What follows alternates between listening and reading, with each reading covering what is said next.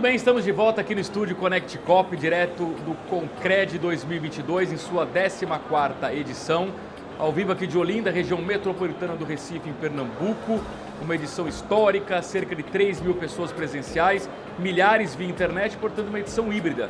E no intervalo das plenárias, a gente sempre recebe convidados para entrevistas exclusivas aqui no nosso estúdio. Tenho o prazer de receber Rossandro Klingey, ele que é psicólogo, palestrante, responsável pelo encerramento do evento. Ô Sandro, boa tarde, seja bem-vindo, tudo bem? Boa tarde, Luiz. Uma alegria estar aqui. Eu imagino como todo mundo não está feliz. Afinal de contas, depois de uma pandemia e dois anos de tantos eventos online, se, se reencontrar e nesse nível, com essa grandeza, essa magnitude, essa euforia e alegria que a gente encontra em cada canto aqui do Centro de Convenções, dá para perceber o clima como está legal. Verdade. Qual é o tema da sua palestra e quais são as principais mensagens que você veio trazer aqui? Vou falar sobre competências emocionais. Antes mesmo da pandemia, já era claro que desenvolver competências emocionais como um repertório de resposta para a vida e seus desafios era algo muito importante. A pandemia só explicitou a nossa necessidade de, diante de uma vida que é surpreendente e que o diga a própria pandemia, de repente vinha algo que a gente não estava no radar, seja globalmente, como a guerra da Ucrânia, seja economicamente ou politicamente, ou na vida pessoal, a gente tem que ter uma capacidade de responder a isso, não ficar imobilizado. Quando a gente pensa nas competências emocionais, é um repertório, um guarda-chuva, um leque de respostas que nós construímos como ser humano na infância e se não na infância, depois na vida adulta, buscando entender o que não tem funcionado para que a gente possa tornar funcional, para que a gente possa, em qualquer área da vida, na área afetiva e também na área profissional, dar o nosso melhor. Essas competências emocionais são treináveis? São. São ela é, para muita gente, ser a péssima notícia e para muita gente é a melhor notícia. é a péssima notícia, Luiz, porque muita gente é, gosta de dizer eu não posso fazer porque meu pai não me amava, porque eu não tive uma infância legal, porque eu não estudei numa boa escola, porque eu não tive uma boa formação, como se isso fosse uma coisa cabalmente impeditiva. Para as pessoas que gostam desse discurso para não crescer, é muito ruim saber que depende delas. Mas para as pessoas que sabem que depende delas, é muito bom saber que, mesmo que eu não tenha tido a melhor infância, mesmo que eu não tenha tido os melhores recursos antes, eu posso, a partir de agora, construí-los eu posso treinar. Ninguém nasce com resiliência, nós nos tornamos resilientes. Ninguém nasce com flexibilidade cognitiva, nós desenvolvemos a flexibilidade cognitiva. Ninguém nasce com pensamento crítico, nós desenvolvemos pensamento crítico. Ninguém nasce com capacidade de enfrentamento, nós aprendemos a enfrentar a vida e vamos nos formando a partir dos desafios que a vida nos apresenta. Tem muita resistência? Tem, Luiz, porque veja só, é, é muito natural para muita gente ter o discurso da culpa ou se culpar ou culpar alguém ou dar desculpa.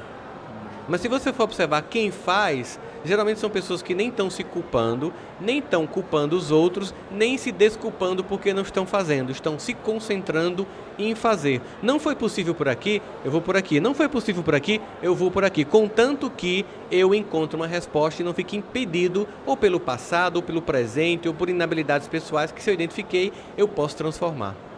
Essas competências emocionais, elas são muito diferentes, por exemplo, em pessoas que estão em cargos de gestão, de chefia, e as pessoas que estão começando uma carreira, por exemplo, muda muito? Eu diria que quando você é um gestor, qualquer gestor é um gestor de egos, de egos humanos. Você pode estar à frente de uma empresa com CNPJ, mas por trás dessa empresa, que é uma ficção jurídica, ela não existe como ente, ela é uma ficção jurídica, tem um monte de pessoas de verdade que tem esses CPFs. Esses CPFs são seres humanos que vêm de uma família com história e boa parte da capacidade de gerir é gerir essas pessoas. Você sabe hoje que é um clássico que a gente fala é que a maior parte das pessoas são admitidas pelo currículo e são demitidas pela incompetência emocional. Ou seja, às vezes a pessoa tem um excelente currículo, MBA fora, fala dois, três idiomas, mas tem falta de letramento emocional, como eu costumo dizer, incapacidade de se relacionar com os outros. O líder, ele é aquela pessoa que inspira, quer queira, quer não. E dele ou dela se espera que seja uma pessoa que sim, seja alguém que cobre uma meta, é natural, faz parte do processo, mas também tem a capacidade de observar individualmente a necessidade de cada um, de perceber que, que uma pessoa precisa de um tipo de estímulo, outra pessoa precisa de um outro tipo de estímulo, e você só faz isso quando você conhece os seres humanos. Então, do líder, por exemplo, é cobrada empatia naturalmente. A capacidade de se colocar no lugar do outro, especialmente na escuta. Quem está chegando tem que ter a flexibilidade cognitiva de entender que, por exemplo, eu posso ter contra... ah, aqui eu estou com você, Luiz, é um jornalista, está aqui conosco fazendo os podcasts, os videocasts ao vivo, mas vamos supor que de repente surge uma emergência e eu e você precisam entender que nossas tarefas aqui, eu como psicólogo e palestrante e você como jornalista, não vão ser suficientes. Por exemplo, Deus o livre, mas imagina que começa a ter fogo aqui. A gente tem que simplesmente correr e ajudar as pessoas nesse processo. Eu tenho que ter flexibilidade. Se eu estou começando uma carreira, eu não posso me engessar. Não, eu só faço isso. Né? De repente eu preciso manifestar outras competências e mais. A flexibilidade cognitiva não somente para executar outras tarefas, mas para estar tá pronto, para entender que estamos no momento da história humana que a gente agora vai morrer aprendendo sempre. Não existe mais agora aprendi e vou trabalhar. A gente vai trabalhar e aprender sempre. Aliás, esse próprio congresso ele é um lugar de aprendizado, de encontro, de aglutinação de trocas. Ô Sandro, eu te perguntei é, da, da pessoa que está começando, justamente para abordar a questão de conflito de gerações. Ah. Eu quero saber se do teu ponto de vista isso é verdade. O pessoal rotula muito, geração X, Y, Z, e milênios e não sei o quê.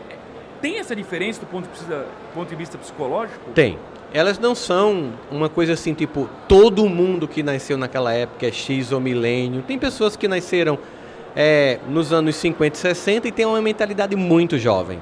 E tem pessoas que têm 26 anos e que têm uma mente muito fechada. A gente sabe disso. Tirando as exceções, de um modo geral, cada época cria um, em alemão, em filosofia, chama-se espírito do tempo, o Zeitgeist, o Zeitgeist. Ou seja, cada época tem uns padrões psíquicos que as pessoas que nascem nessa época vão ser impressionadas por esses padrões. Por exemplo, os adolescentes de hoje em dia que são nativos digitais, eles estão impressionados por um ambiente de rede social que não atingiu a minha nem a sua adolescência. Para nossa sorte, né? para é, nossa alegria. É verdade. Não é verdade? é verdade? Então é claro que isso vai impactar na vida deles e na forma como eles vão desenvolver-se profissionalmente.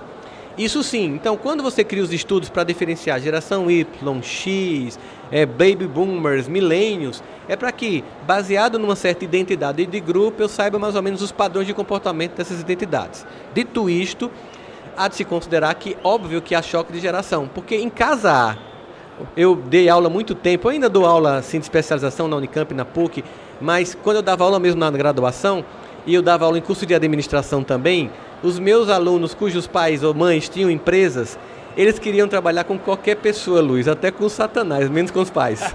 Entende? Porque o conflito começa na própria casa, entre os irmãos.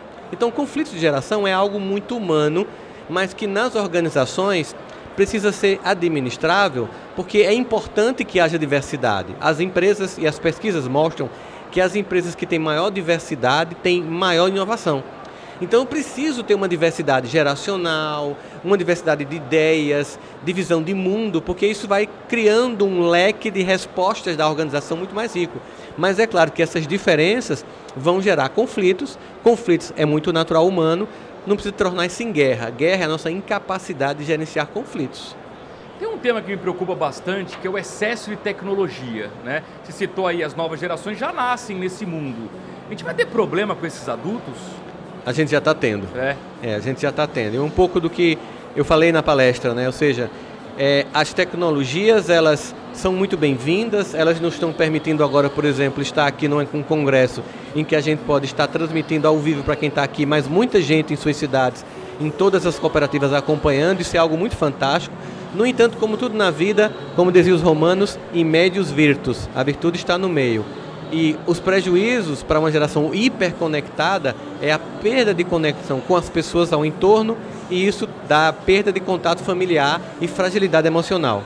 Muito bem, as pessoas que estão acompanhando a entrevista já percebem ao fundo uma música subindo. subindo. Significa que já está em clima. Está em clima de, que vai tá, festa, né? aqui, daqui Mas, a pouco tem um show lindo, né? É, para a gente concluir, todo mundo que nos visitou aqui no estúdio foi convidado a contribuir com a nossa nuvem de palavras.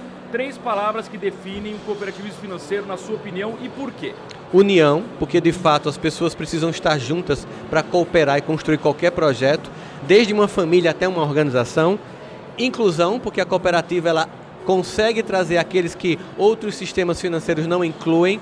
E isso é muito bonito, tem um caráter social lindo. Eu conheço várias cooperativas que têm projetos sociais na cidade em que estão incríveis. Então elas incluem, além dos cooperados, a própria sociedade do entorno, isso é muito bonito. E parceria, porque a gente nem sempre quando está junto é parceiro. Parceria é uma intimidade ampliada dessa unidade em torno de um objetivo comum, que é o que as cooperativas fazem. Eu falo não somente como uma pessoa que faz palestra para cooperativas, mas como uma pessoa que faço parte de cooperativas. Muito bem, Rossandro Klinger, psicólogo, palestrante, responsável pela grande palestra de encerramento do Concred 2022. Rossandro, foi um prazer tê-lo aqui, um grande abraço, espero revê-lo em breve. Prazer tudo meu, Luiz. Abraço grande. E muito obrigado a você pelo carinho da sua audiência. Continue conosco aqui, direto do Concred 2022.